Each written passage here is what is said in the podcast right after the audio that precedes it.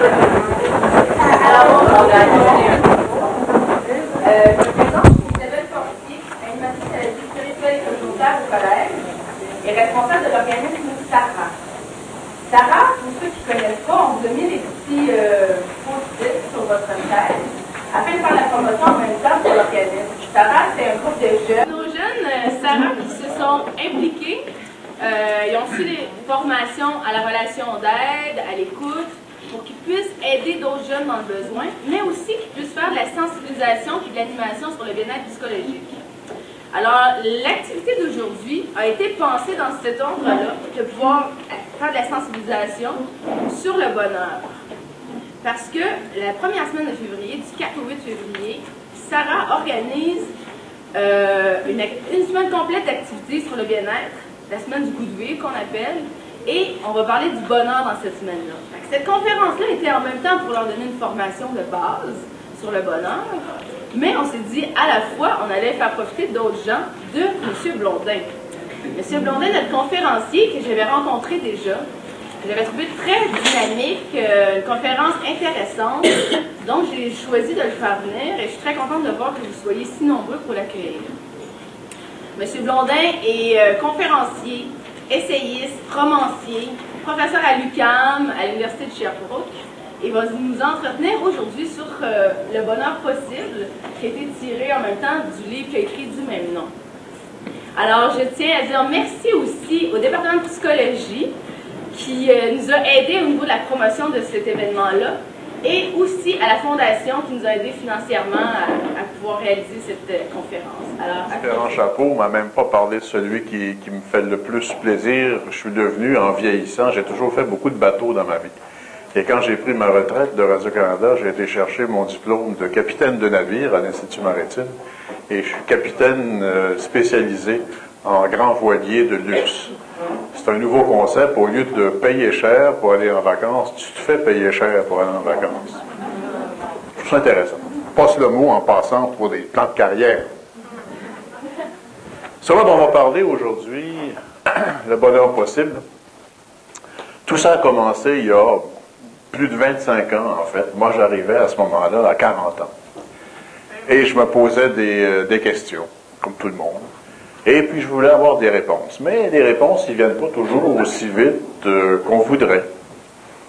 Alors, j'ai suggéré à Radio-Canada, j'ai toujours travaillé là pendant 40 ans, qu'on pourrait faire une série d'émissions sur les mécanismes du bonheur chez l'être humain, puis on se promènerait à travers le monde pour voir comment tout le monde est heureux, un peu partout. Ils m'ont envoyé péter d'un fleur. Tout de suite, ils ont dit, ah, encore, as-tu une autre idée brillante pour aller te promener, là? Est arrivé un jour, est arrivé un jour les coupures à Radio-Canada. Je passe le mot parce que vous avez aussi affaire à des fonctionnaires. Est arrivé des coupures et j'ai su à ce moment-là que dans mon secteur à moi, on devait couper 100 000 dollars. Et je savais que mon patron, à l'époque, mon fonctionnaire, allait faire des ulcères parce qu'il allait couper 10 000 là, 15 000 là, 12 000 là, tout le monde allait être malheureux, tout le monde allait faire des colères et qu'il euh, ne saurait pas quoi faire. Alors j'étais le voir, le premier, 7h30 du matin, je suis rentré, j'ai dit, garde, je sais que tu as 100 000 à couper. Moi, l'émission que je faisais, qui était le samedi soir, à ce moment-là, je dis, garde, si tu coupes cette émission-là, tu vas sauver à peu près 100 000, tu règles ton problème. Rentrer dans le bureau d'un fonctionnaire pour régler un problème, ça part gagnant. Hein? Bon. Mais tu vas faire quoi, toi? Ben, j'ai dit, regarde, j'ai un projet, on va parler du bonheur, je dois comprendre les interviews à travers le monde, ça va prendre quelques recherchistes, etc. J'ai dit, écoute un peu, ça coûte des sous, ça. Et voici l'astuce. La créativité, ça existe aussi en comptabilité. J'ai dit, regarde, il existe un système administratif, comptable à Radio-Canada qui fait que une dépense n'est comptabilisée que quand l'émission est diffusée. J'ai dit, moi, j'en ai pour trois ans pour préparer cette série-là. Toi, tu prends ta retraite dans deux ans. L'après-midi, j'avais mon hockey. Et c'était finalement un très grand projet de recherche.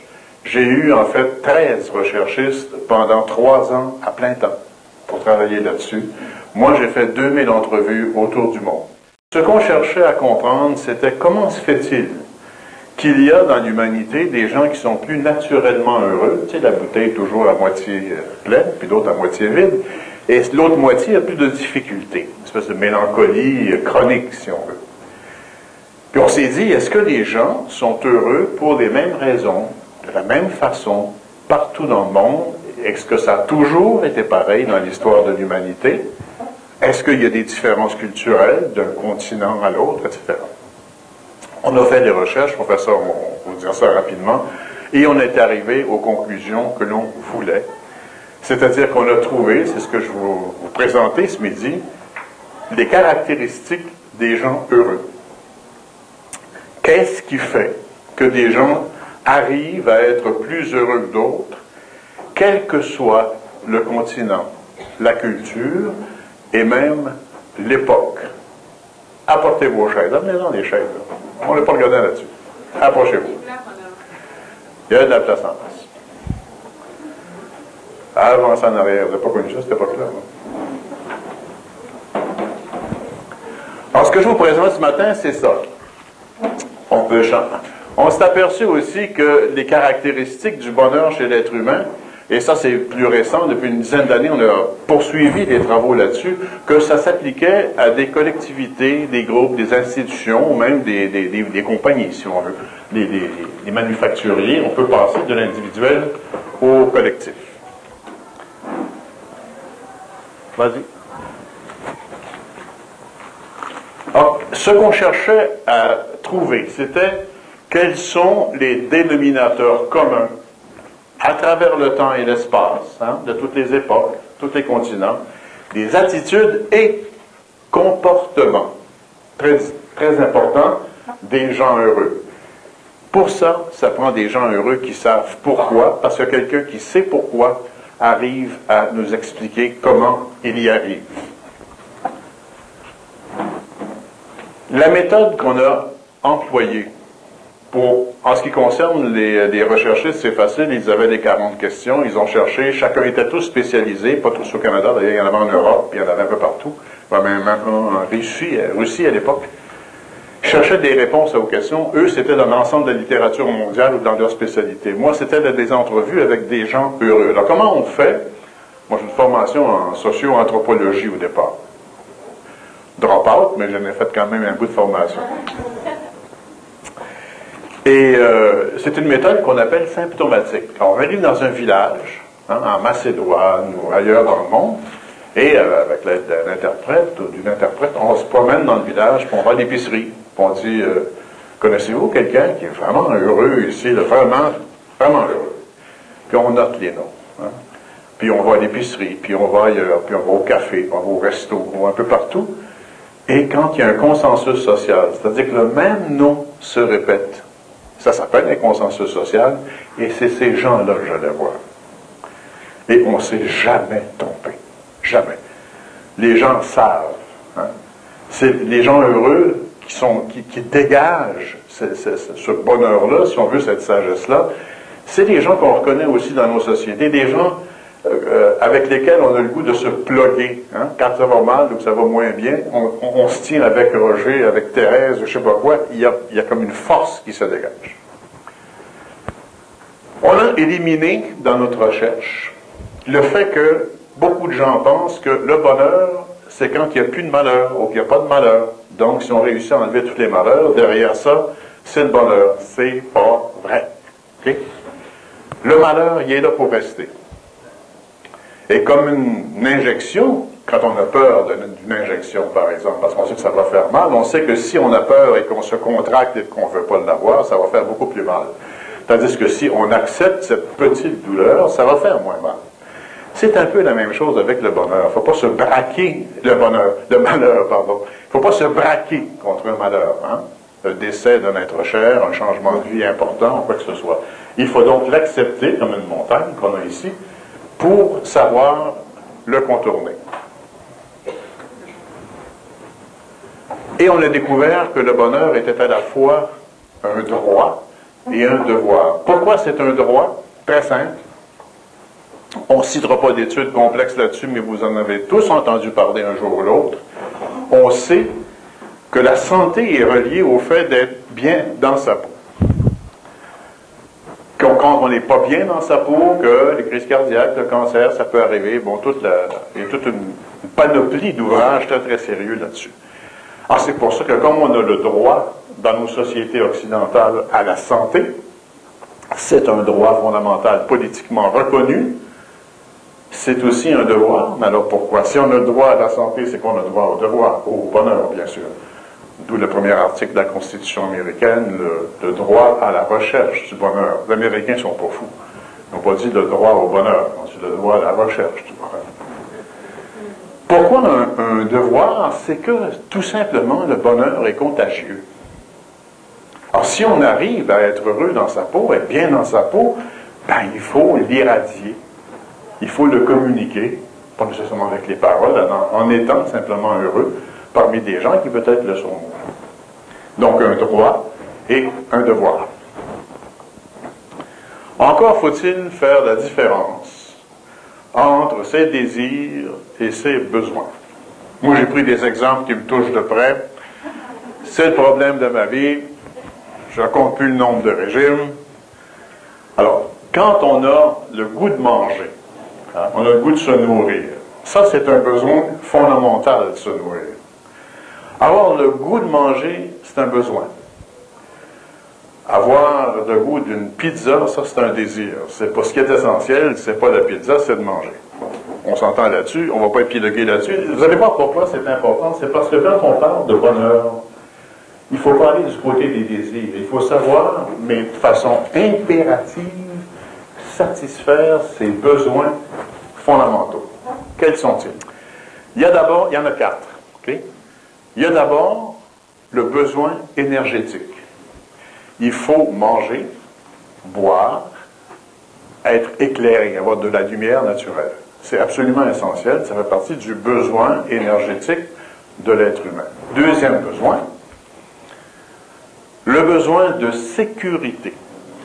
On doit être à l'abri d'abord des intempéries, du chaud, du froid, mais aussi des agressions de toutes sortes, des prédateurs. Cherchez pas les lions, l'homme pour l'homme est le pire des prédateurs. On est déjà bien équipé de ce côté-là. Troisième besoin fondamental de l'être humain, le besoin relationnel, celui dont on le reconnaît tellement facilement, besoin d'amitié, d'amour, c'est absolument essentiel. Quatrième besoin, les trois, besoins dont je viens de vous parler, il y avait un philosophe et psychologue qui s'appelait Maslow qui avait déjà très très bien identifié ça dans sa pyramide. Là, on ne s'embarquera pas dans, ces citations-là. Mais nous, on a beaucoup travaillé au point que c'est accepté maintenant en psycho sur le besoin de stimulation. C'est pas une fantaisie. C'est pas un désir, comme beaucoup l'ont pensé longtemps. C'est un besoin fondamental. Qu'est-ce que c'est? Comment on satisfait ce besoin de stimulation? Il y a deux façons. Par l'apprentissage, on est dieux pour ça, et par le jeu. Et des adultes, hein, pour ceux qui sont ici, qui savent ça et qui disent, oui, quand je lis un livre, quand j'ai une stimulation d'apprentissage, c'est le fun, ça me fait du bien. Le jeu, si vous ne jouez plus à quoi que ce soit et de quelque façon que ce soit, il va vous manquer quelque chose un jour ou l'autre. Il faut continuer à jouer. Donc, les quatre besoins fondamentaux doivent être comblés. Pas 2 sur 3, 3 sur 4, 92,8% etc. Ce n'est pas des critères comme ça. Dès qu'il y a un des besoins qui est en manque, on ne peut même pas commencer à parler de bonheur. Alors, quand on ne file pas, on n'est pas bien dans sa peau. La première chose à faire, c'est d'examiner les quatre besoins fondamentaux, tout simplement, et habituellement, on identifie très rapidement lequel qui est le plus en manque.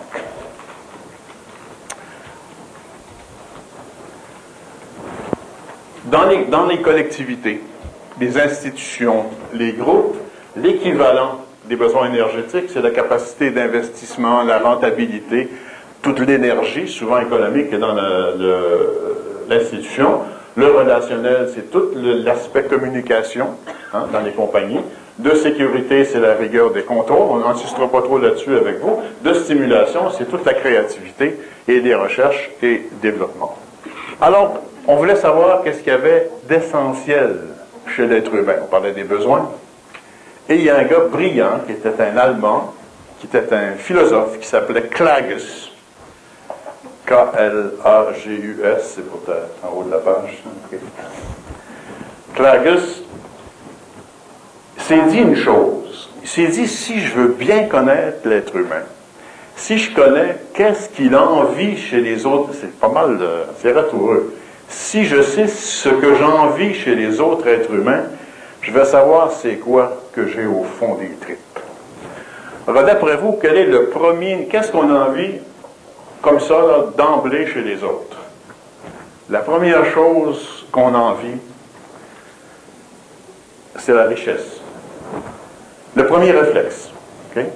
C'est celui qu'on, vous allez voir à mesure qu'on avance dans les niveaux d'envie, plus on avance, moins on en parle à d'autres, moins on le partage, c'est plus profond tout à coup. Donc, on va s'approfondir dans, ces niveaux d'envie. Premier niveau d'envie, on en parle facilement. Il est chanceux, lui, la Mercedes, ses trois maisons, etc., etc. Donc, premier niveau d'envie, la richesse. Un petit peu plus que ça, plus, plus profond, si on veut. Voici le deuxième niveau, l'intelligence. On en parle un petit peu moins déjà. On peut l'admirer de loin, etc., mais c'est rare qu'on admet qu'il y a tant de gens qui sont peut-être plus intelligents que soi-même, etc. Deuxième niveau. Troisième niveau, c'est la beauté. Ça, ça c'est une chose qu'on a envie. Plus on vieillit, plus on a envie d'ailleurs. Euh, la beauté est enviable. Et c'est vraiment fondamental. Il n'y a que voir le regard des hommes sur les hommes et des femmes sur les femmes pour voir que ça existe et c'est très profond. Mais il y a quelque chose d'encore plus profond, plus important que d'envier la beauté. C'est l'élan vital. Klagus en allemand appelait ça le Liebenschneid. Le Liebenschneid, si on traduit mot à mot, ça serait la force d'aimer. C'est cet élan vital, cette espèce de, de force en soi. On pourrait presque parler de charisme des fois, mais cette force en soi qui fait que, quelles que soient les circonstances, pour ceux qui connaissent pas de grec, les circonstances n'étaient pas très drôles à ce moment-là, et au lieu de chialer, il a dansé, c'est ce qui se passe là, et il communique cette joie de vie ou cette force vitale, si on veut, à celui qui allait être, dans l'anglais, qui allait être déprimé. C'est fondamental c'est peut-être ce le plus important. Cet élan vital. Remarquez, euh, une petite remarque en passant, parce qu'on est dans un cégep, là, euh, que vous aimez souvent euh, la musique rock ou la musique très, très, caractérisée. Comment se fait-il qu'on peut remplir des stades à 80 000 personnes avec quatre vieux gars ridés, et je passe les autres épithètes, pas, plus particulièrement beau, etc., et que ça crie 80 000 personnes. C'est l'élan vital. Le rock, dans, sa pulsion à deux temps de base, musicalement, est l'exemple parfait du ce qu'on appelle le chtonien, c'est-à-dire le fond des entailles, et on, communique à cette musique-là sans, la comprendre. La plupart du temps, on n'a aucune idée de quoi il cause dans la chanson, mais ça vient provoquer au fond des tripes une énergie quelconque. C'est cet élan vital de Liebenschneid dont parlait Clark. On arrive donc à la première caractéristique des gens heureux. Et c'est la plus importante, statistiquement parlant, dans nos recherches, c'est celle qui est revenue vraiment très, très, très forte. C'est donc la disponibilité au changement.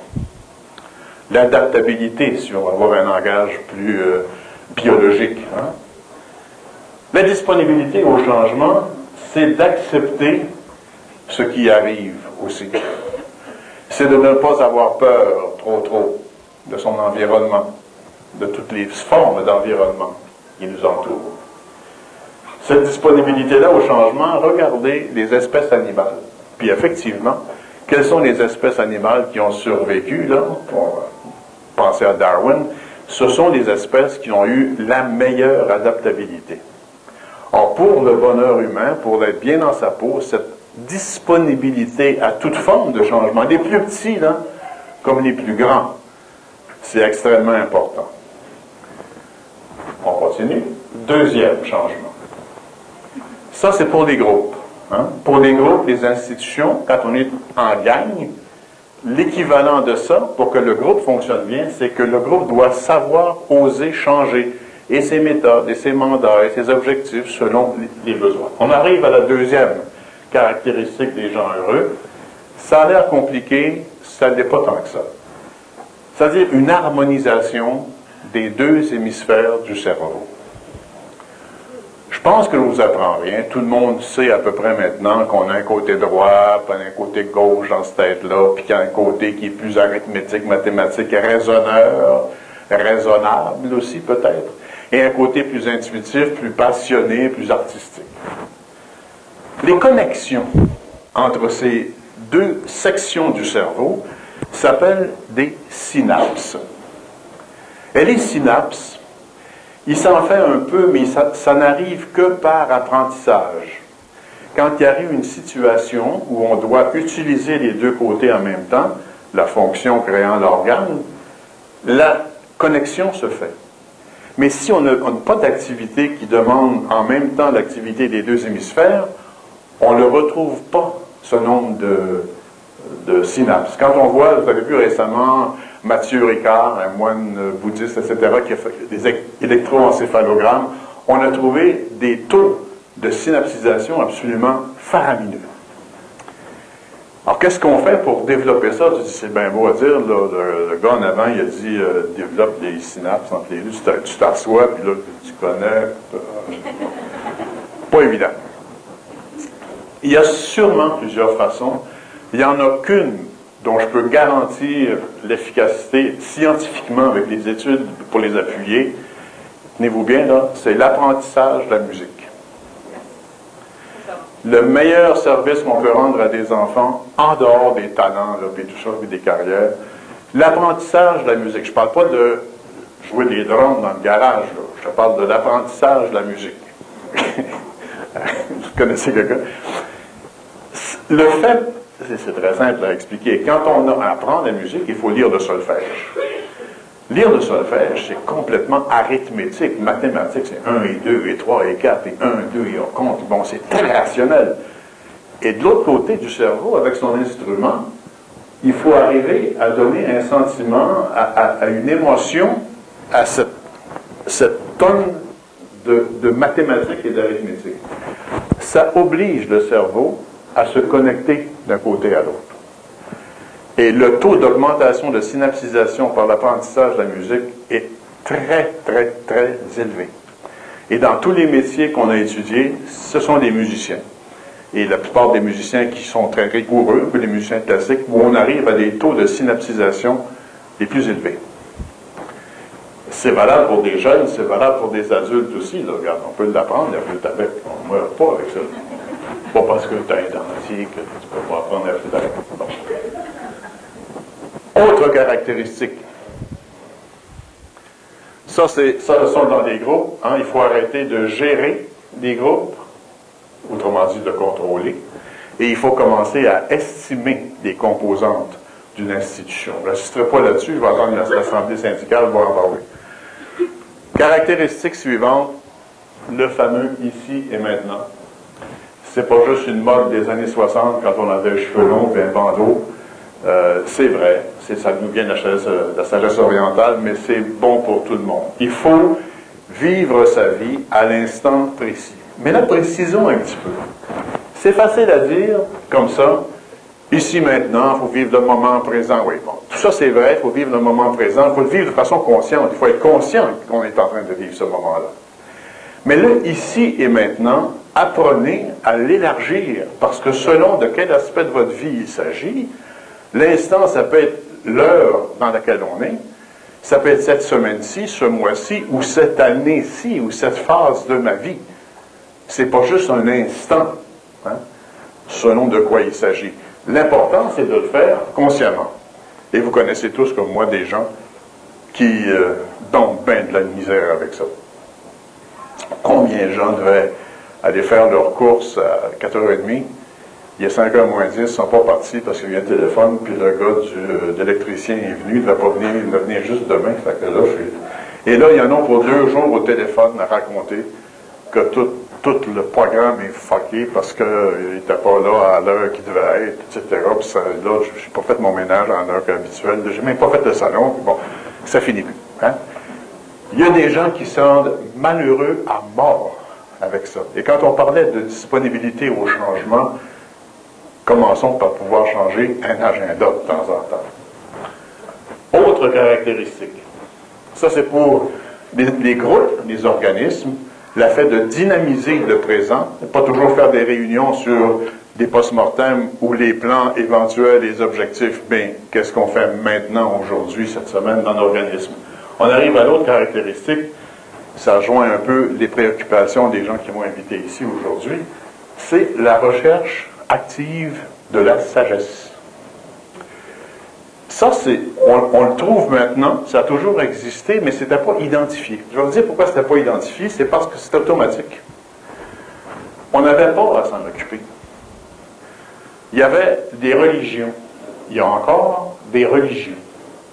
Et quand on est dans une religion, c'est la religion qui s'en occupe qui fait la recherche de sagesse, qui fait un livre, du petit livre rouge de Mao à l'Évangile, qui nous donne un mode d'emploi, qui, qui, nous donne les outils de compréhension de l'univers. Quelle est notre partie dans le tout? Et ça, c'est le mot clé. C'est ça la recherche de sagesse.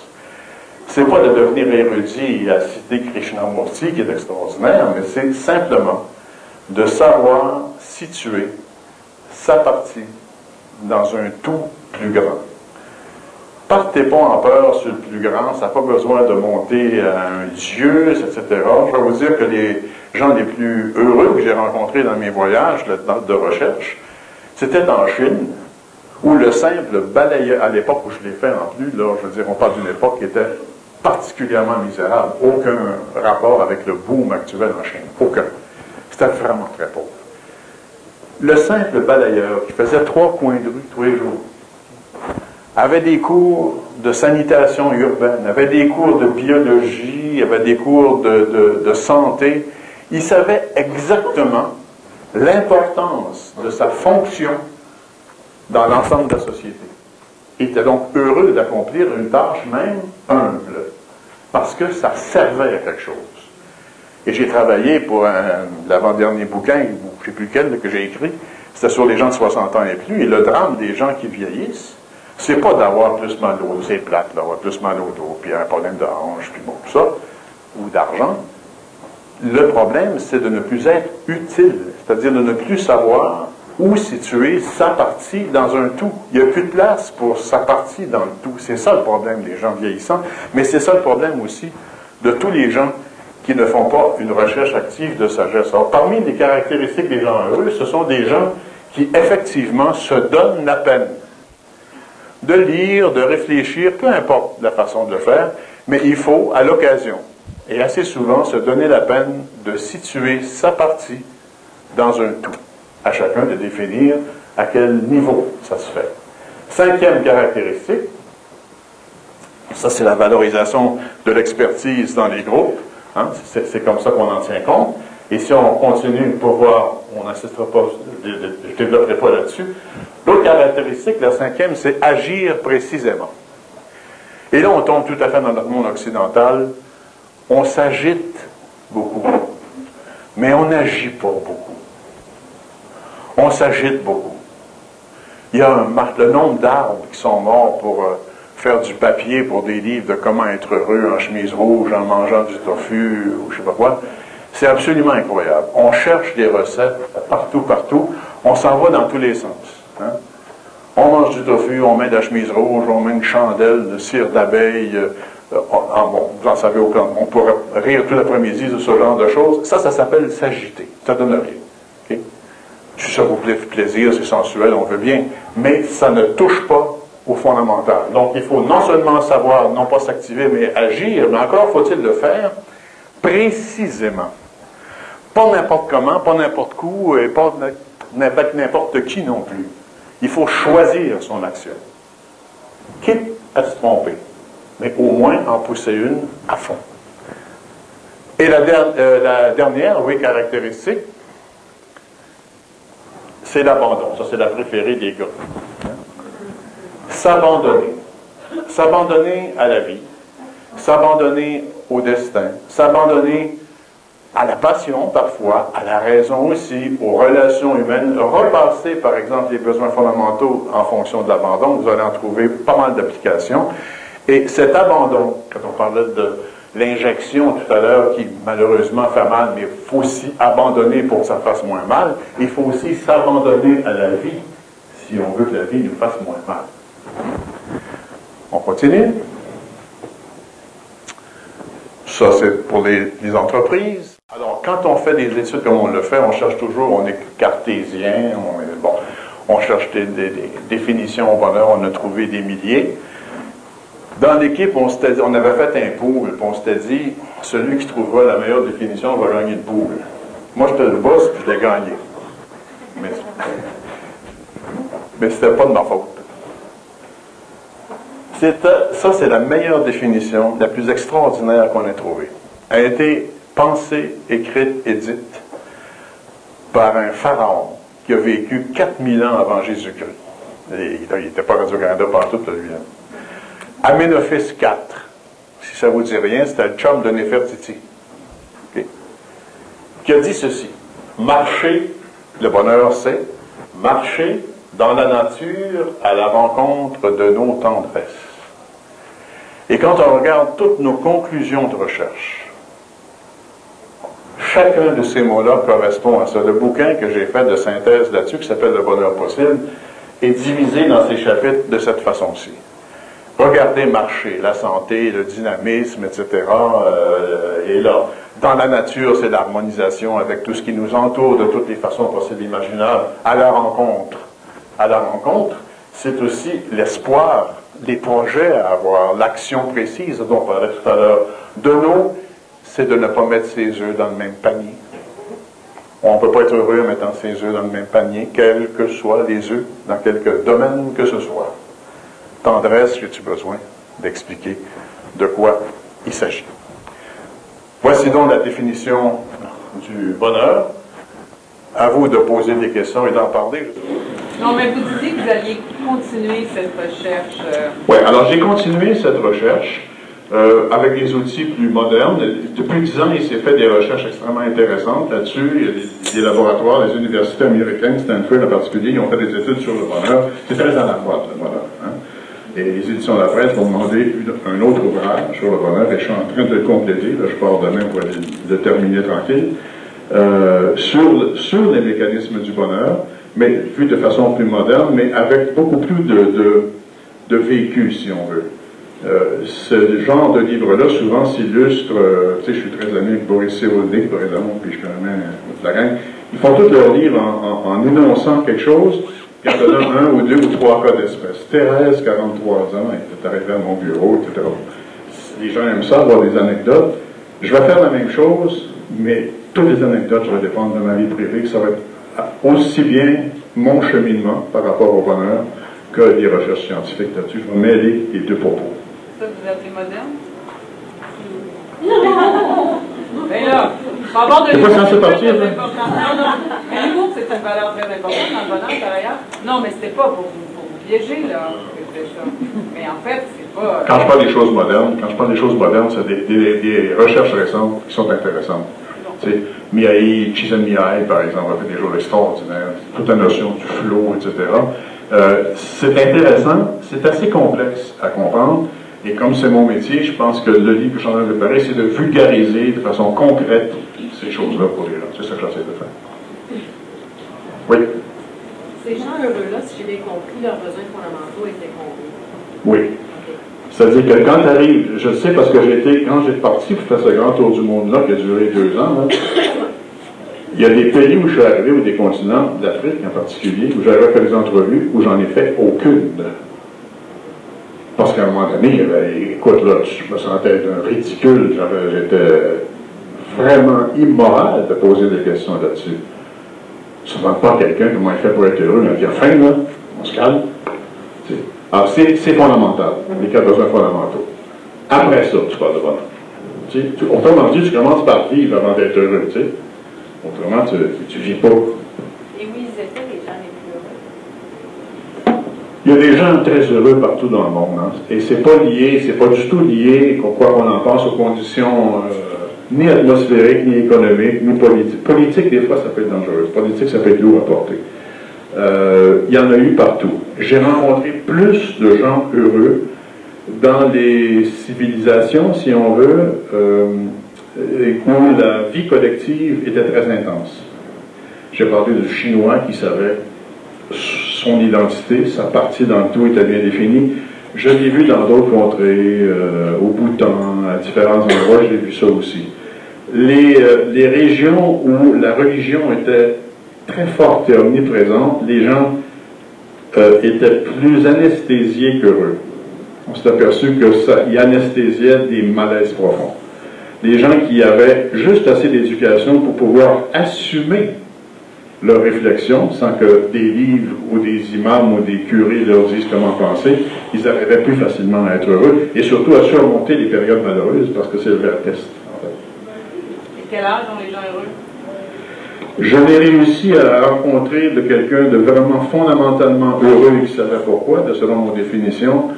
Euh, personne en bas de 35 ans, sauf une jeune femme de Montréal de 28 ans à l'époque que j'ai rencontrée. Bien sûr, de hasard aussi, là. Mais c'est quand même, tu sais, sur deux ans, euh, personne de... Il y avait des gens... Là, il faut faire la différence, c'est une bonne question pour ça, entre la joie et le bonheur. La joie, ça, c'est passe le party, c'est le fun, là, il n'y a pas de problème avec ça, c'était accessible à tout le monde, ça. Mais le bonheur, c'est- c'est beaucoup plus philosophique, c'est-à-dire qu'on est bien dans sa peau, quelles que soient les, emmerdes qu'on a, ça, c'est autre chose. Et ça, ça prend un- une certaine expérience de vie. Pensez-vous de ceux qui disent qu'il faut, avoir connu le malheur, il faut avoir été très malheureux pour apprécier le bonheur? Non, non, c'est pas nécessaire. Euh, D'avoir connu le malheur, oui, mais pas, pas de le vivre personnellement. Si on le voit autour de soi et qu'on sait réfléchir le moindrement, on, on, en peut en tirer la leçon sans le vivre soi-même. Si je vois quelqu'un à côté de moi manger euh, un aliment qui est très nocif pour la santé, je ne suis pas obligé de faire la même chose, je ne suis pas obligé de passer à travers l'expérience. Mais il est sûr que quand on connaît certains malheurs, l'important c'est de faire la recherche du bonheur avant d'avoir trop de malheur, parce que quand le malheur en question arrive, on est beaucoup mieux équipé pour y faire face et s'en sortir. Ça n'enlève pas les, les- peines du deuil, les difficultés des deuils, par exemple. Mais je peux vous dire que ces gens-là s'en sortent beaucoup plus rapidement. Au lieu de prendre deux ans pour un deuil, comme la moyenne des psychologues nous disent, ils s'en sortent en trois ou quatre mois à un moment donné. Et ça devient une espèce de nostalgie, une mélancolie de la personne disparue, mais ça ne, ça ne vient plus hypothéquer leur vie quotidienne. Le bonheur a-t-il un sexe? Non. Le- le- le- le- oui, oui et non. Oui et non. Euh, J'ai rencontré plus de femmes dans mes interviews que d'hommes. Euh, ce genre de, de, de causerie que je fais là, je, le- je le fais depuis très longtemps. Voulez-vous voir le nombre de morts qu'il y a ici? Et c'est toujours comme ça.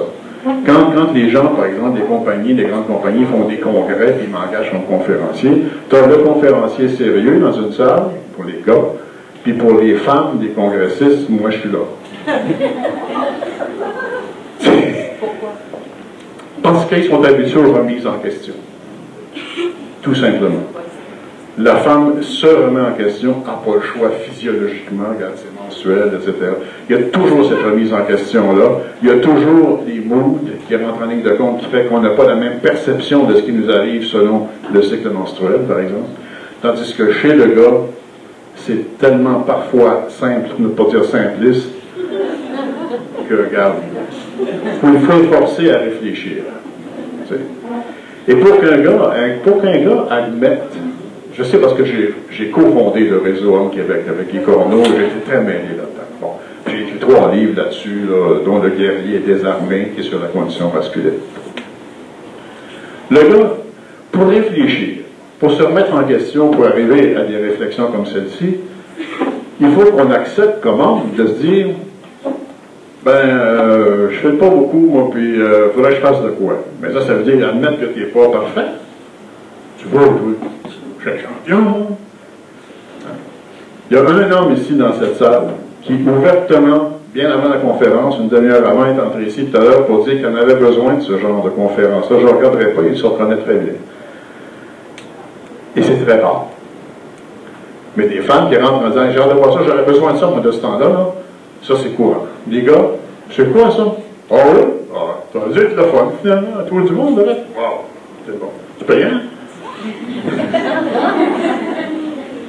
Je caricature un peu, là, mais pas tant que ça. Alors, non, le bonheur n'est pas un sexe, mais le chemin pour y arriver a l'air drôlement sexué, par exemple. D'autres questions? Oui, d'abord. Besoin fondamental, besoin relationnel, veux-tu d'autres détails? C'est essentiel. Point. Excusez-moi, répète-moi ça tranquillement. On peut satisfaire un besoin avec une prostituée. Non, on parle de besoin, on parle pas de besoin éjaculatoire, on parle de besoin relationnel. Donc, on parle d'une relation. Mélangeons pas les choux et les carottes. Non, on parle de besoin relationnel. La sexualité, dans ce cas-là, de relationnel. Et non pas d'exutoire physiologique. Parce que celui-là n'est pas aussi essentiel qu'on pense. Pourquoi il y a eu tant d'hommes, par exemple, qui ont pu s'en passer, qui ont été chez les moines, etc. Je ne parle pas de ceux qui, disaient qu'ils faisaient et qui faisaient d'autres choses qu'on sait maintenant, là. mais il y en a un paquet qui, effectivement, ont sublimé la sexualité de façon extraordinaire, comme les femmes l'ont fait aussi. hein. Euh, donc, la sexualité génitale n'est pas essentielle, mais la relation, y compris la sexualité, est essentielle. Quel portrait vous euh, dressez de notre société? Est-ce qu'on est, nous, euh, Québécois, là, actuellement, en 2007, est-ce qu'on est heureux? On est tous malheureux? Il me semble que si on était heureux, on ferait des meilleurs choix. Et, euh, il me semble qu'on s'agite beaucoup et qu'à force de s'agiter, on fait plein de choix sociopolitiques, culturels, qui sont loin d'être les bons. Je suis pas très optimiste. Je- Dans la gang, a Denis Arcand là-dessus. Oui. Est-ce que c'est vrai qu'avec euh, l'invention des technologies, les gens sont, sont moins heureux? Comment expliquer cet effet-là? L- l'influence des technologies. Il y, a, il y a beaucoup de vrai dans, dans ce que tu affirmes, même si les technologies modernes sont un, peuvent être un handicap finalement au bonheur, à partir de la pharmacologie par exemple, les pilules et tout. Comme en amour, la relation au bonheur a besoin d'être autonome. Le malheur égale toute forme de dépendance. Alors si ton bonheur dépend d'une pilule, dépend d'un programme informatique, ou dépend de quelque te- technologie que ce soit, tu as un problème, parce que ça dépend de toi personnellement. Toutes les autres affaires, pharmacologie, informatique, technologie moderne, ce sont des outils, mais c'est comme un coffre d'outils. L'outil est là, ça peut être un très bon outil, mais ça ne fait pas le meuble pour toi. Pour beaucoup de gens, ils ont l'impression que tu sors le coffre d'outils, tu mets le bois à côté, tu ouvres le couvercle, tu laisses ça puis tu sais, trois heures après, tu reviens, il y a un meuble, là. Ça marche pas comme ça. En tout cas, moi, je l'ai bien vu comme ça chez Canadian Tire encore. Il faut le faire soi-même. Mais c'est des outils qui sont parfois, qui devraient nous aider, et ça nous aide souvent. On a des outils que des générations passées n'avaient pas, aussi bien s'en servir, en sachant que c'est des outils, et ne pas en dépendre. On l'a, tant mieux. On a tendance à dépendre beaucoup de ça. Combien, essaye avec du monde, là, les empêcher pendant, du matin jusqu'au soir, enlève-leur les outils technologiques, enlève-leur la possibilité de prendre leur courriel. Ils filment mal. Ça s'appelle une dépendance. Et ça, ce genre de petit exercice-là qui a l'air ridicule, là, comme se passer de courriel 24 heures, c'est loin d'être pas vrai dans la vie. D'autres questions? Oui. Vous avez parlé beaucoup de musique, puis, euh, vous avez parlé d'Ella Vital, euh, avec le concert rock. Ben, j'avais j'avais- lu qu'il avait fait une étude genre sur euh, l'effet de la musique sur le cerveau. Ça a des effets, des effets compa- comparables sur le cerveau qu'avec une drogue. euh, comme, Ça, tu as absolument raison. L'effet de la musique sur le, comme une drogue, tu peux, euh, ça peut euh, agresser le cerveau. c'est pas la musique qui agresse le cerveau, c'est le niveau de décibels. C'est pas la musique elle-même. Parce que la même musique, si tu l'écoutes à un niveau beaucoup plus restreint, tu n'auras pas du tout le même effet. Ça dé- ça dépend des décibels, la Ça stimulation. dépend des décibels, parce que je te fais écouter du Mozart, qui est, qui est très équilibré, une sonate de Bach magnifique, mais si je te bouge ça à 100, à- le violoncelle seul à 125 décibels dans les oreilles, tu l'essaieras pour le fun, un gars mal en six boulets. Alors, c'est beaucoup lié, c'est, ce, que, tu soulignes comme problématique, là, c'est, on, peut aller plus philosophiquement, si tu veux, c'est, toute la dichotomie, la différence qu'il peut y avoir entre quantité et qualité.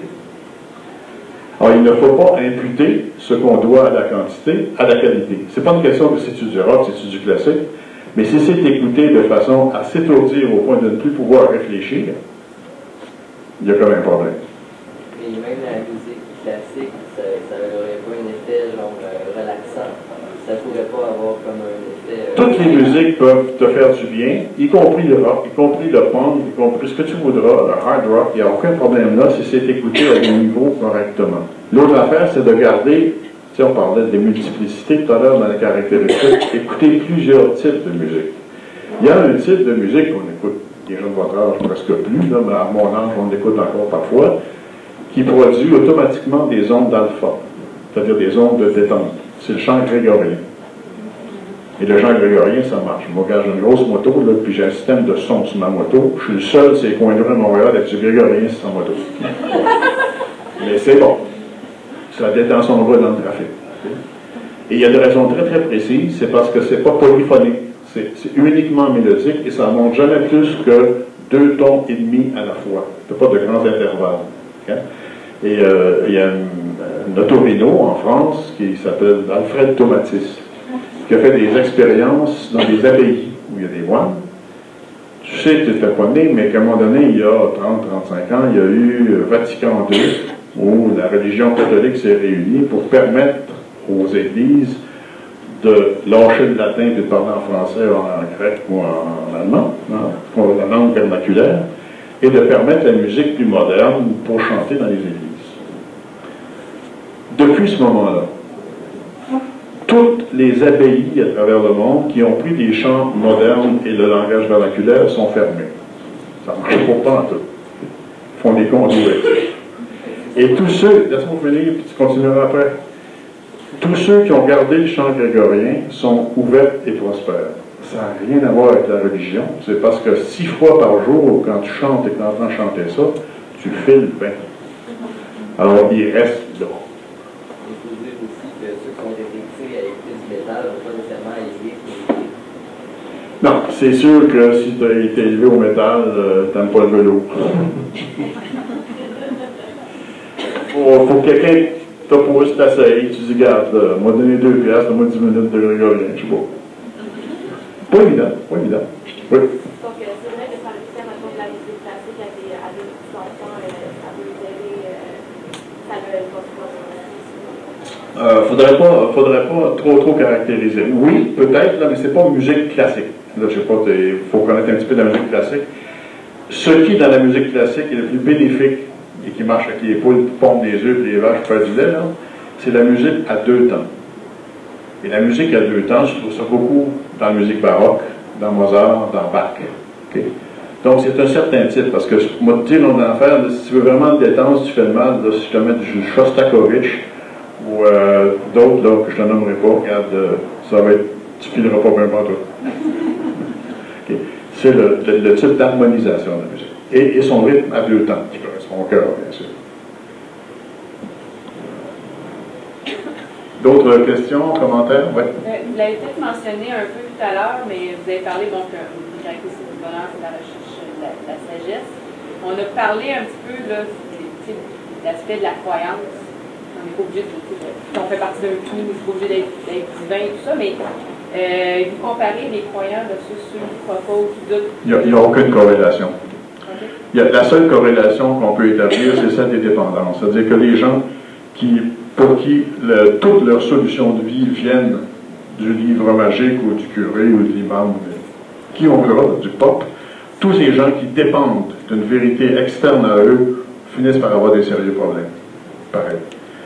Alors, il y a des gens qui sont dans des foi, euh, qui ont des foi magnifiques, extrêmement épanouissantes, parce qu'ils gardent leur libre arbitre et leur façon personnelle d'interpréter ces messages-là. Mais ceux qui sont à quatre, à quatre pattes devant les messages, je ne veux pas manquer de personne à vraiment quatre pattes. hein. Voilà.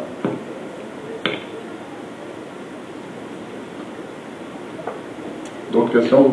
Oui, excuse-moi. Est-ce que vous le?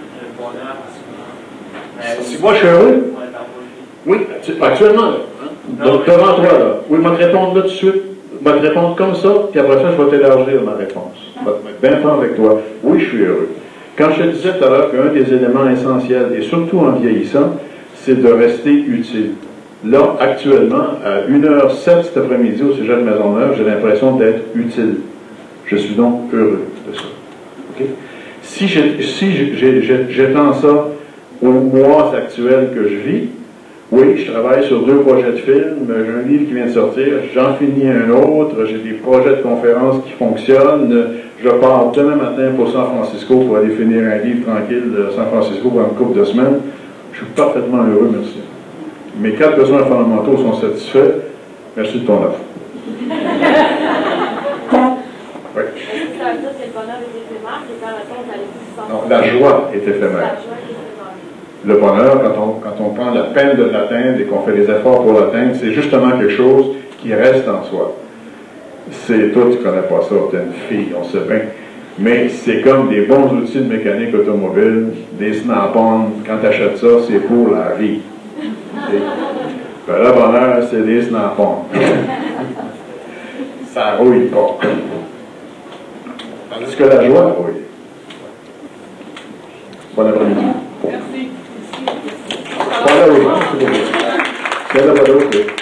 Sinon, j'avais- pour ceux qui veulent partir, ceux qui veulent rester, je peux rester. Je ne suis pas, je là. C'est ça qu'on est c'est vrai, les statistiques sont très, là-dessus. Parce que c'est, oui, c'est, on a nos besoins fondamentaux, mais c'est pas tant que ça. Le besoin énergétique est largement satisfait, on mange. Euh, de sécurité aussi,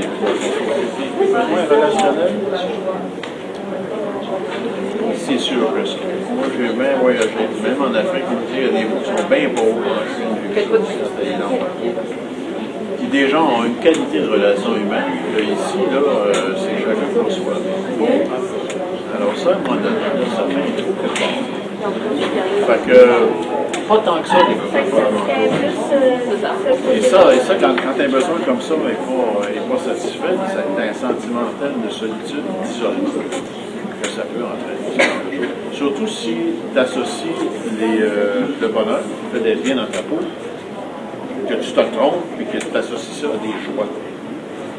C'est comme si tu pas avoir dans pas non plus, c'est un peu niaiserie, mais il y en a pour qui ça se pose de. Euh, tout ce qui est lié aux possessions. Euh, pas aller dans le sud à chaque hiver et tu peux péter des Russes en te bagarre, c'est pas ça. Alors méfie-toi, souvent quand, il y a une course de pluie, si par rapport au bonheur, demande-toi si c'est- ne s'agit pas de joie de. La joie, c'est le fun. C'est partie, si je te disais des désirs et des besoins au début, la joie, ça fait partie des désirs. C'est le fun. C'est absolument le fun. Mais c'est pas essentiel. On dit de faire la différence entre les désirs et les besoins. C'est faire la différence entre ce qui est essentiel, comme un entre ce qui est essentiel et ce qui est extraordinaire. L'essentiel, tu n'as pas le choix. L'extraordinaire, quand ça arrive, c'est super. Je pars demain, on va aller finir un, un de mes livres. Je m'en vais m'installer à San Francisco. C'est extraordinaire. J'aurais pu le finir chez nous. Mais c'est extraordinaire, on va pas cracher dessus. Mais je serais, on me dirait cet après-midi, tu peux pas partir pour telle et telle raison. Euh, bon, euh, regarde, ça va être plate, mais je serais pas malheureux. Parce que c'est pas essentiel. Mais quand vous dites joie, est-ce que quelque part, on a plus de. Lorsqu'on développe le bonheur, on a plus de propension à vivre des joies aussi? Bien sûr. C'est ça. Donc, Parce, parce qu'on en dépend moins. Tu sais que c'est une joie à ce moment-là. Oui, tu sais que ça ça. dure le temps d'une joie. Puis tu ne batterais pas parce qu'il n'y a plus de pizza, là. C'est ça. Mais ça te permet de vivre pleinement ta joie du moment présent. Oui, à fond, à fond, fond de teint. À fond de teint. Yes! Euh, ben, est-ce qu'un besoin pour quelqu'un pourrait être un désir pour quelqu'un d'autre? Est-ce que c'est des Non, qui ça sont différents? Non, non, non. C'est c'est universel. Mais C'est il y en a qui ont besoin de plus de sécurité que d'autres. Ça, c'est parce qu'ils sont, plus, ils sont, d'amis. ils sont dépendants à des excès de sécurité. Mais. La sécurité de base, ils, sont man- ils peuvent manger, ils peuvent boire, ils sont à l'abri de- des tempéries, des prédateurs, le besoin est satisfait. Bon, peut-être que l'abri en question, c'est une petite maison bien ordinaire, c'est pas un château euh, bien drôle, dont on a un désir. Mais euh, est-ce que les besoins peuvent quand même différer d'une personne à l'autre, comme une, une personne en pleine croissance a besoin de plus de nourriture que quelqu'un? Est-ce qu'il y a des besoins qui peuvent être différents? C'est, bon, on va tomber dans, dans un mot, mais tu as raison. Oui, on a tous, regarde, on n'a vraiment pas le même âge, et moi, il ne faut pas que je mange trop parce que je grossis vite. Ça veut dire que c'est sûr que je dois moins manger que toi. Mais il y a une chose qui nous réunit, on doit manger trop.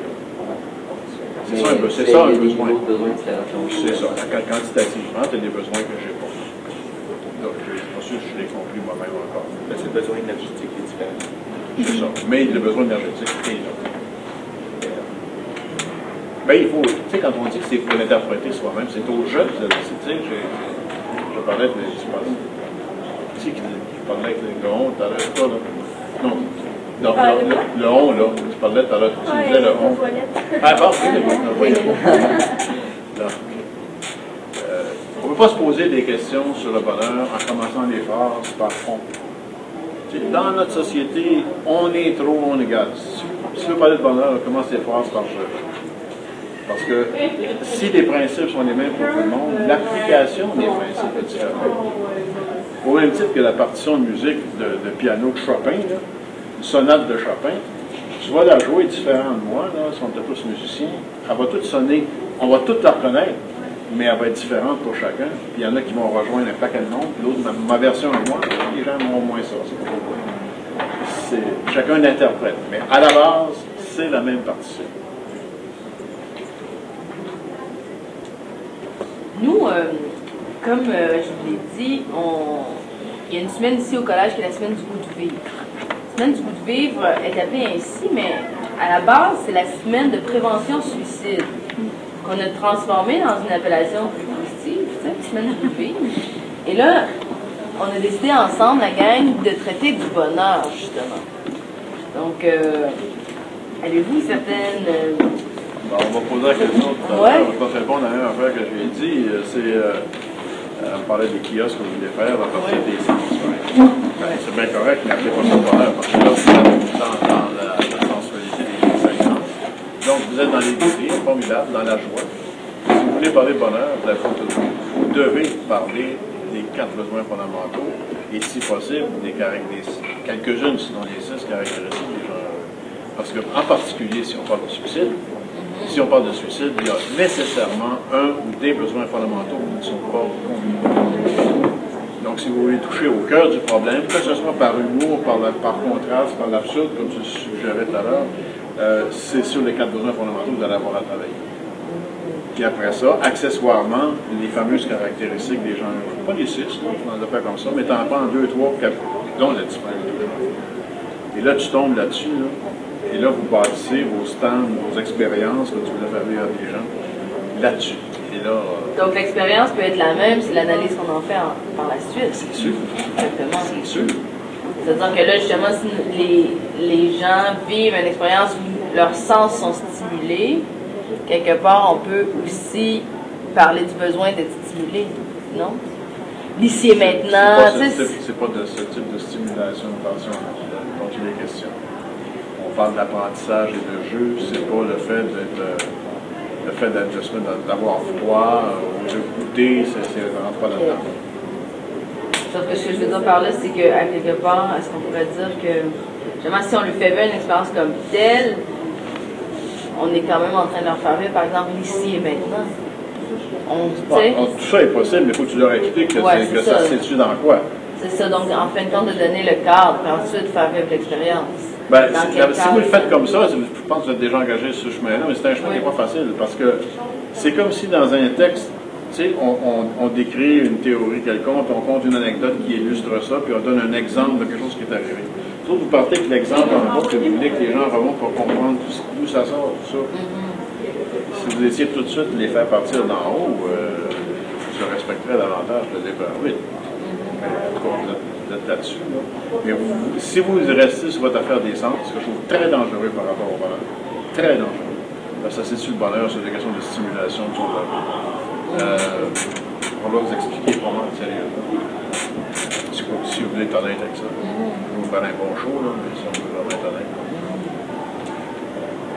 Vous pouvez peut-être juste modifier dans le fond euh, le titre de ce kiosque. Ça peut être, c'est ça, le titre, l'approche simplement des Parce qu'on va faire plusieurs kiosques, on va en faire ouais. seulement un. on peut garder ce kiosque-là dans le fond, puis l'appeler les petits plaisirs à, la place d'appeler les petits bonheurs. Puis ça, Puis faire un autre kiosque qui va parler plus spécifiquement des quatre besoins fondamentaux. Théoriquement, des quatre besoins fondamentaux. Là. Je pense que je serait. vais donner un exemple qui me passe par la tête en brainstorming, je pas ce que ça justement pour embarquer avec vous dans, dans, dans- dans votre travail. Euh, Tu fais un kiosque, la disponibilité au changement. Tu dis, euh, est-ce que vous connaissez notre agenda de disponibilité au changement? C'est quoi ton agenda? Ben, a toutes les feuilles, c'est comme un paquet de cartes, tu peux les mélanger. C'est là. Toutes les quoi? Toutes les cartes, toutes les feuilles, tous les jours, tu peux les mélanger. C'est- C'est des folies, là. Mais je Ah dis, ouais. c'est juste pour illustrer Pour que, regarde, faire là, réfléchir, ouais, ouais. un agenda, c'est pas du bronze, là. Tu peux biffer quelque chose, tu peux le mettre l'autre jour. Peux mettre avant. C'est ça une disponibilité au changement. Tu joues avec ça, tu t'inventes un agenda. C'est c'est de cette façon-là, des choses simples comme ça, à partir de ces notions-là, vous que là, vous allez toucher vraiment une chose de. Là, vous allez rendre service à des gens. Parce qu'autrement, quelqu'un qui aurait, alors, parlons des, des vraies affaires, là, qui a des tendances suicidaires, par exemple, euh, qui sont vraiment dépressif à ce point-là, il fait faire une expérience sensuelle de goûte des affaires, sans des choses sur ta peau, etc. Regarde, c'est du ici maintenant. Pas sûr que t'es en bonne.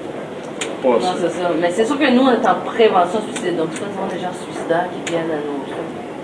Mais c'est une nuance quand même importante à, à noter. Mais la prévention, je te dirais, là, les quatre besoins, là, si tu t'expliques ça au monde, puis que quand on ne file pas, là, Ouais. regarde, tu sors ta petite carte des quatre besoins, tu dis, lequel, là, Spinoche, qui marche pas, là? Il y a toujours un qui ne marche Ouais. Là, quand tu l'identifies, là, tu peux agir précisément. La, petite carte. Euh,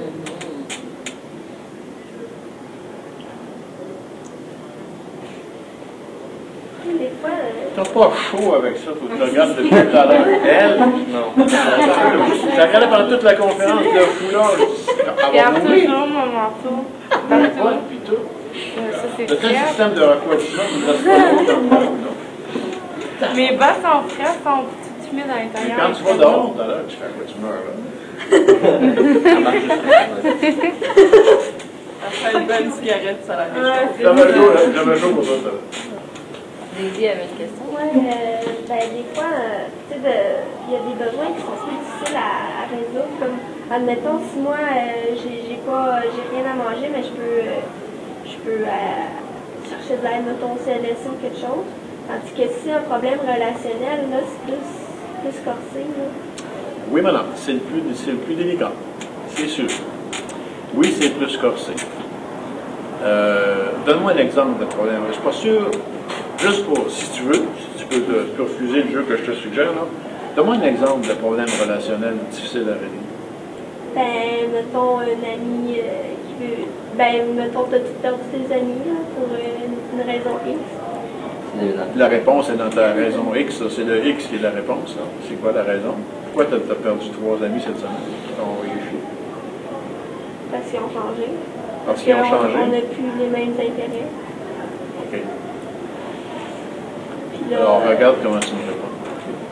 Tu me réponds parce qu'ils ont changé, parce qu'on n'a plus les mêmes intérêts. Je te dis, si on parle de bonheur, on va tu commences les phrases par. Parce que j'ai changé. Peut-être, je plus dis pas que c'est ça. Commence par je, là, tu es sur le chemin de la non-dépendance, ni aux autres, ni à quoi que ce soit. Mais commence les phrases par je, t'as la moitié du problème de rien. Pas pire, hein? Mais regarde, tu souris, mais c'est parce que tu sens que j'ai pas tort. Il Et vous dites de commencer nos phrases par jeu pour trouver le bonheur, mais vous dites aussi que les, gens les plus heureux sont dans les endroits où c'est plus communautaire. Ils savent, attention, ils pensent qu'il est un, un petit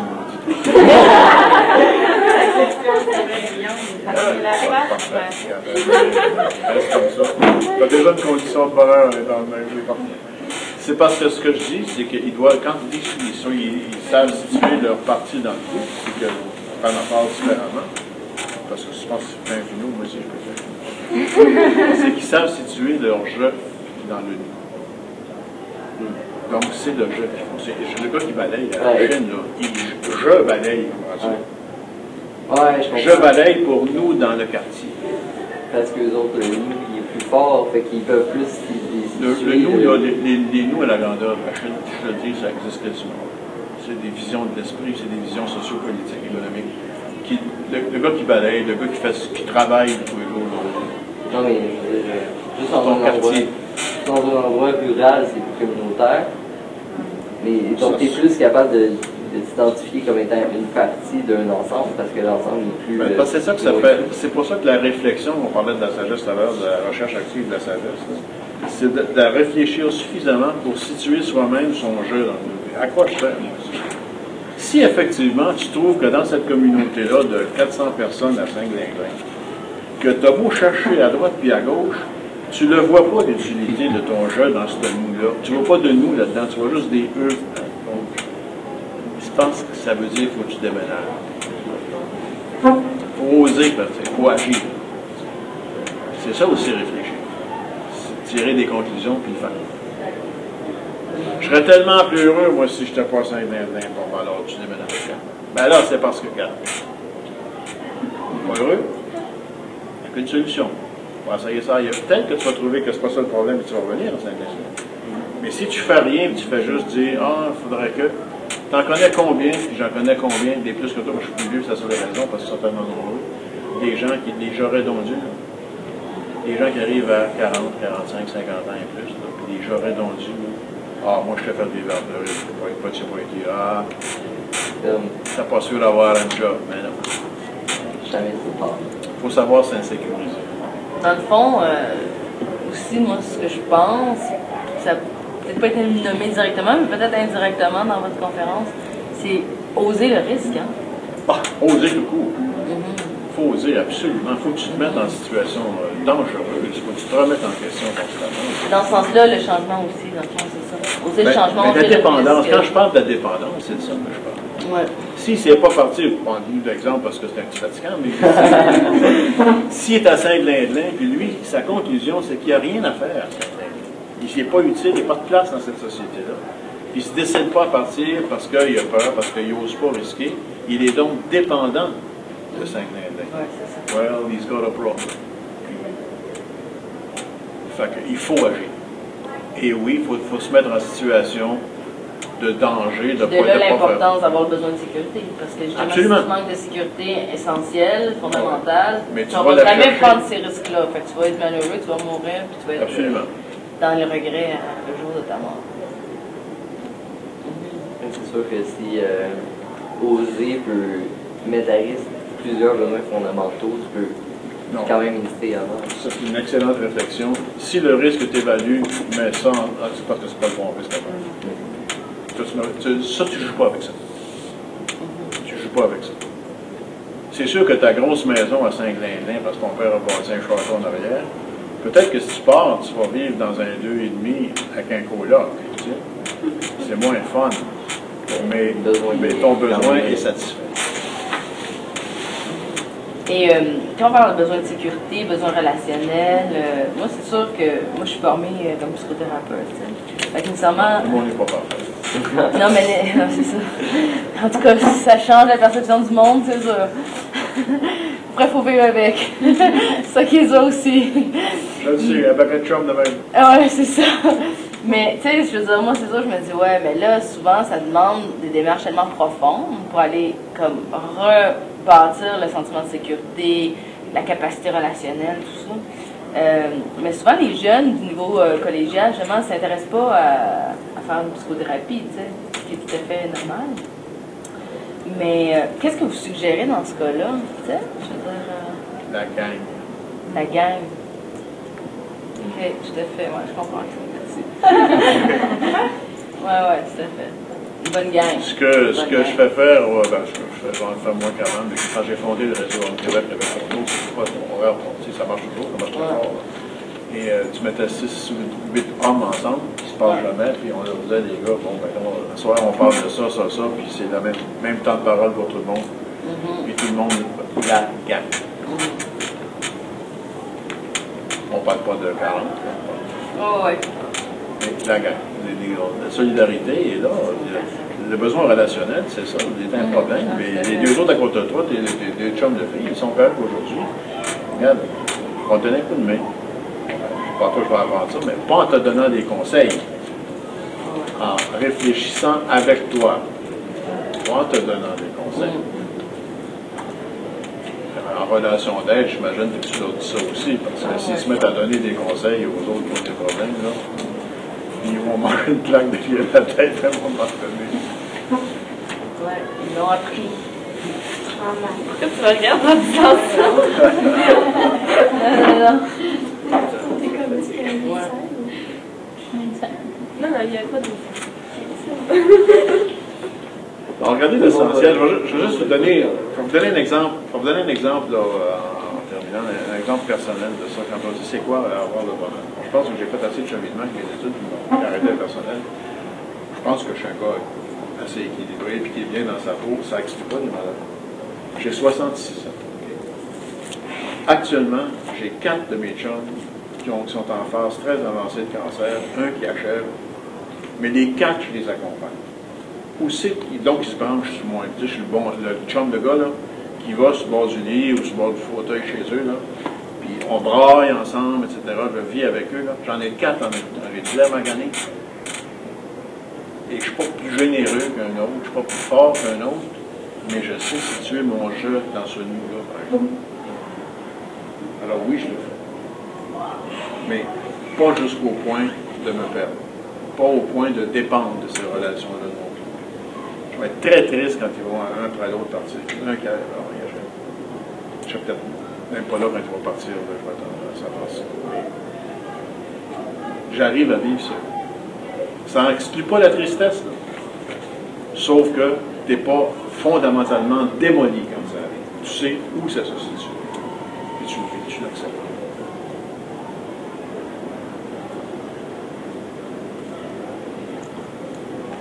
Ça me fait penser, est-ce que vous pensez que tout le monde est capable de faire ça?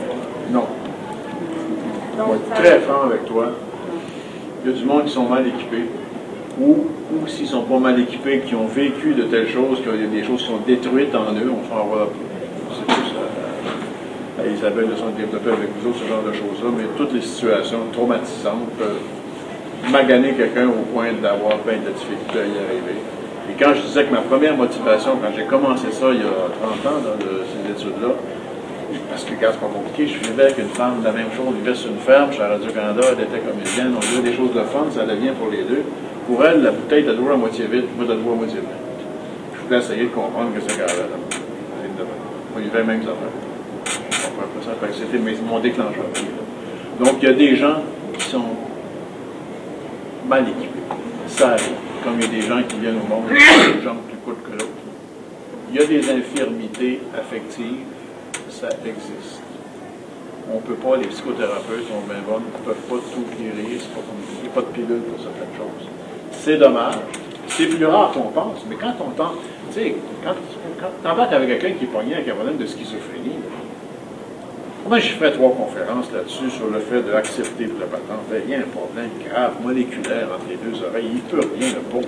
Il est pogné, il est condamné. Je te dis, il faut être réaliste là-dessus. Mais c'est sûr que quand tu es d'un naturel pessimiste, puis que c'est difficile comme de, de se reprendre en main, tu sais, de changer pour devenir quelqu'un d'optimiste. Comment La comment- gang. La gang? La gang?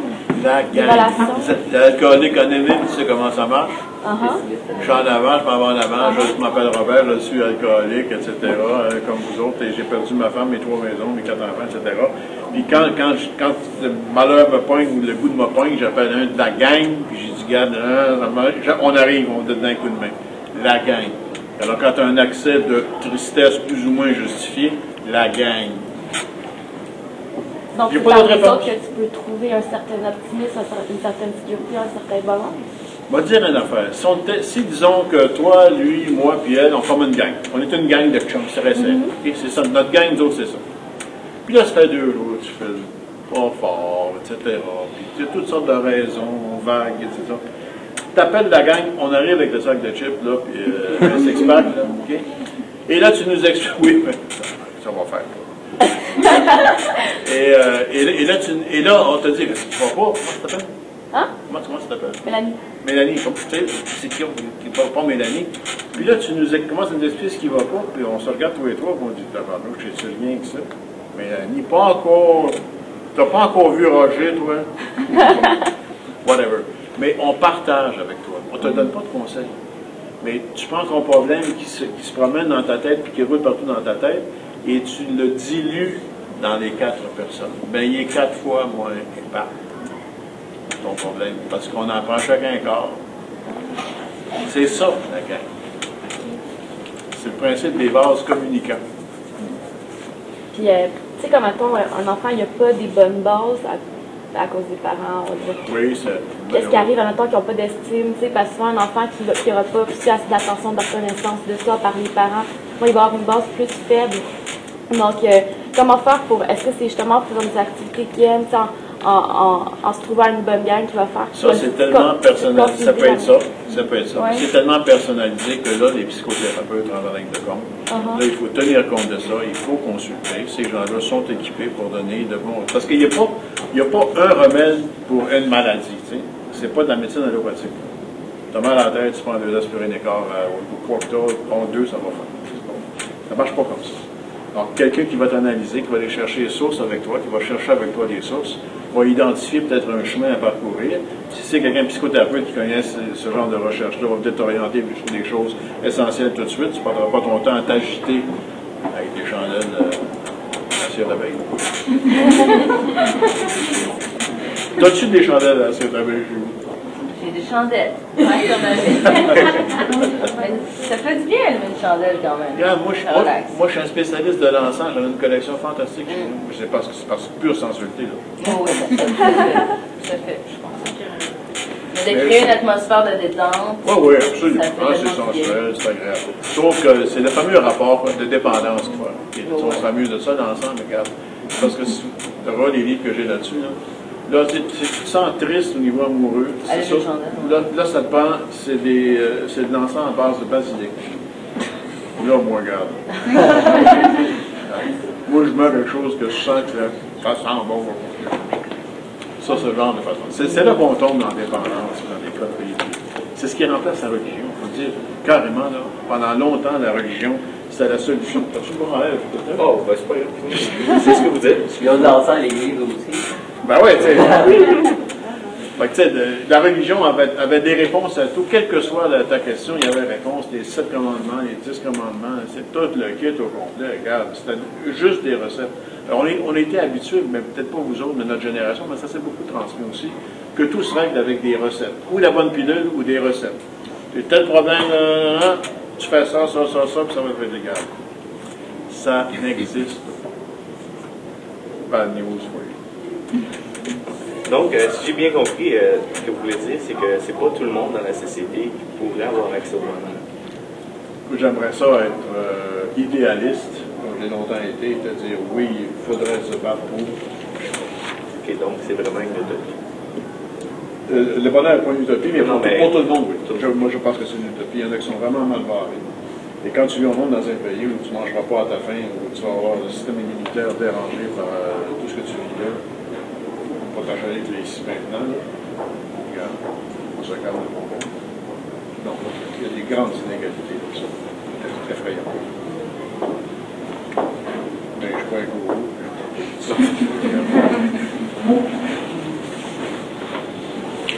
Vous avez d'autres questions, hein? Ouais, Est-ce que dernière peut-être? pessimiste ou optimiste dans la vie? Ta question pourrait avoir l'air simpliste, mais elle pas. Euh, je me méfierais de quelqu'un qui serait trop naturellement optimiste facilement.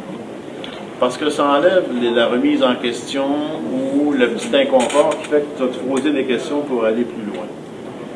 Être pessimiste au cours presque maladivement, de façon un peu, un peu psychopathe, là, ça non. Mais avoir tendance à te poser des questions, avoir des remises en question euh, régulièrement, très bonne chose. Mais optimiste à tout craindre, du style jovialiste, là, ça c'est pas bon. Ça, je peux dire ça. Dans le fond, vous méfiez des deux extrêmes. Absolument. Absolument. absolument.